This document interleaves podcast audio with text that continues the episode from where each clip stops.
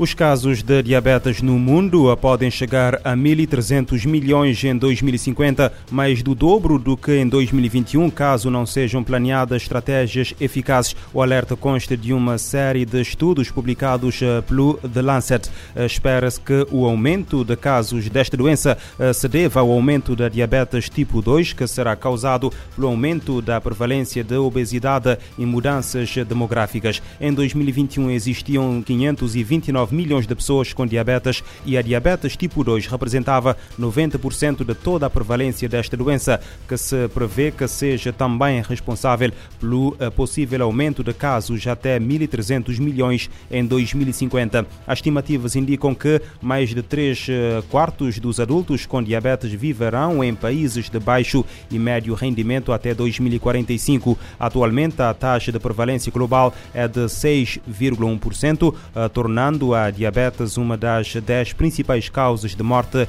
e incapacidade. Em Cabo Verde, dados divulgados em novembro do ano passado eh, pelo Ministério da Saúde apontam que a taxa de prevalência da diabetes está em 3,7%, percentagem abaixo da média mundial. Em Itália, um homem de 43 anos já está a ser investigado pela morte do filho de dois anos a 28 de julho do ano passado, depois da autópsia ao corpo ter determinado que o menino morreu de overdose. Informação avançada pelos meios de comunicação locais. Segundo o procurador do Ministério Público, a criança morreu vítima de uma concentração da X misturado com comida. O pai não foi detido, mas está agora a ser investigado por homicídio negligente. A autópsia ao corpo revelou que o bebê tinha ingerido drogas por diversas vezes e não só naquele dia. O caso continua a ser investigado. As autoridades aguardam por mais exames para decidir eh, que próximos passos eh, dar.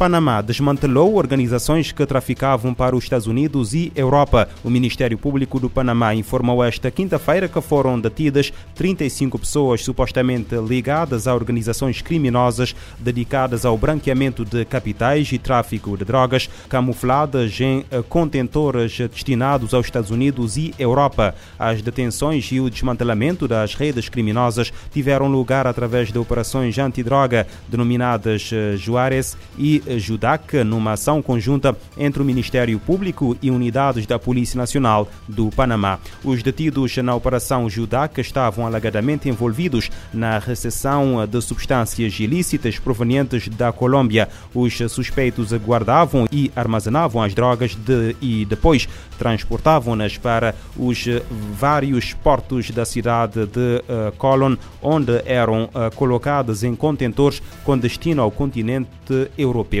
Na Operação Juarez foi desmantelado outro grupo que se dedicava alegadamente ao tráfico internacional de droga através do envio de contentores para os Estados Unidos e Europa. Este segundo grupo também estava envolvido na alteração da estrutura de veículos com a instalação de fundos duplos para os eh, enviar eh, do Panamá para a fronteira com a Costa Rica, seguindo depois para a América do Norte. As autoridades do Panamá assinalaram que o uso de contentores eh, para transportar droga é um dos métodos eh, crescentes de tráfico eh, transnacional de estupefacientes.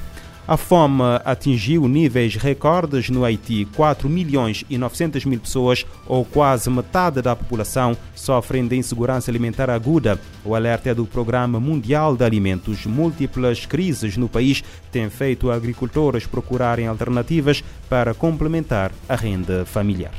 A Organização das Nações Unidas para Alimentação e Agricultura destaca histórias de pequenos produtores que vem sofrendo com os efeitos da mudança climática no país. Com temporadas de chuvas irregulares, o gerenciamento de água para irrigação das culturas fica comprometida. Para ajudar a buscar uma solução, a FAO está implementando o programa Fortalecimento da Adaptação Agrícola, com o financiamento do governo de Quebec, no Canadá. A iniciativa ajuda os agricultores com um sistema de gotejamento, usando barris de plástico conhecidos como tambores. Os barris são colocados em local elevado e conectados a mangueiras ou canos que distribuem água nas lavouras. Cada tambor contém cerca de 200 litros de água e os agricultores podem construí-los e mantê-los facilmente com recursos limitados. De acordo com a FAO, O sistema é um método simples e de baixo custo para irrigar pequenas áreas de plantação. O foco do programa é em pequenos agricultores e as abordagens baseadas na comunidade no Haiti são cruciais não apenas para a segurança alimentar e meios de subsistência da população rural, mas também para a resiliência e sustentabilidade de todo o sistema agroalimentar no país. A iniciativa existe desde 2018, ajudando as comunidades a desenvolver sua resiliência e capacidade de adaptação às mudanças climáticas no Haiti e no Senegal. Este ano, o programa também deve chegar à Côte d'Ivoire ou Costa do Marfim. Da ONU News em Nova York, Mara Lopes. De acordo com a ONU, a crise da fome no Haiti não é vista, não é ouvida e não é abordada. 5 milhões e 200 mil pessoas necessitam de apoio humanitário urgente, incluindo quase 3 milhões de crianças. A justiça holandesa condenou a empresária angolana Isabel dos Santos por eh, gestão danosa e falsificação de documentos enquanto uh, dirigia a petrolífera angolana Sonangol. Segundo as conclusões do tribunal, a filha do antigo presidente angolano desviou quase 53 milhões de dólares da empresa estatal em 2006 em proveito próprio. Segundo o tribunal, que sustenta a sua decisão numa investigação feita sobre uma das empresas de Isabel dos Santos, a Esperança Holding, com atividade na Holanda, o esquema usado para este desvio consistiu na venda de 40% das ações desta empresa que estavam na posse da Sonangol para a Exxon Energy, companhia pertencente à Sindica do Colo, falecido marido da empresária. Reagindo à sentença desta semana, na terça-feira, Isabel dos Santos prometeu apresentar recurso e argumentou que o referido tribunal demonstra falta de conhecimento do normal funcionamento empresarial. Na ótica de Celso Felipe, diretor adjunto da redação do diário português Jornal de Negócios e autor do livro O Poder Angolano em Portugal, este e os restantes casos em que Isabel dos Santos está envolvida não têm para já fim à vista as declarações foram feitas à RFI, conteúdo licenciado para a Rádio Morabeza. Eu imagino, se for como em Portugal, possa ir até ao Supremo, não é? Embora este seja um caso de natureza comercial. É uma caixa de Pandora, agora ele já disse que ia recorrer, portanto vai continuar a recorrer. Nós sabemos que na matéria de justiça há sempre muitas interpretações e quando uma porta se fecha, outra se abre. Eu presumo que este processo, que já está lá há uns anos, vai continuar sem desfecho. Eh, entretanto, um dos argumentos utilizados por Isabel dos Santos é de que o tribunal se baseou sobre atas cujas datas não coincidiriam com as datas efetivas das reuniões, uma prática que, a seu ver, é muito corrente no funcionamento das empresas. Este argumento é válido?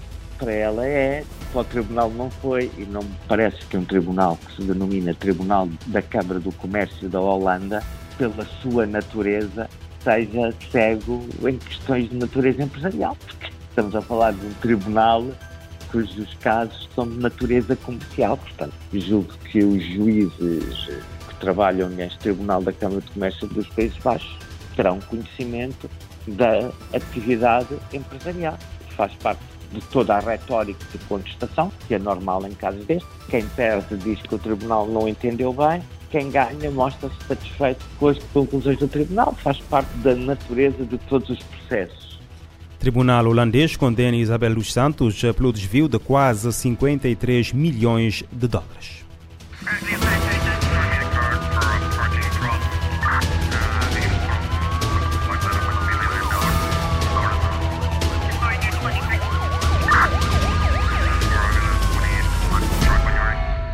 Este programa está disponível em formato podcast no Spotify e em radiomorabeza.cv.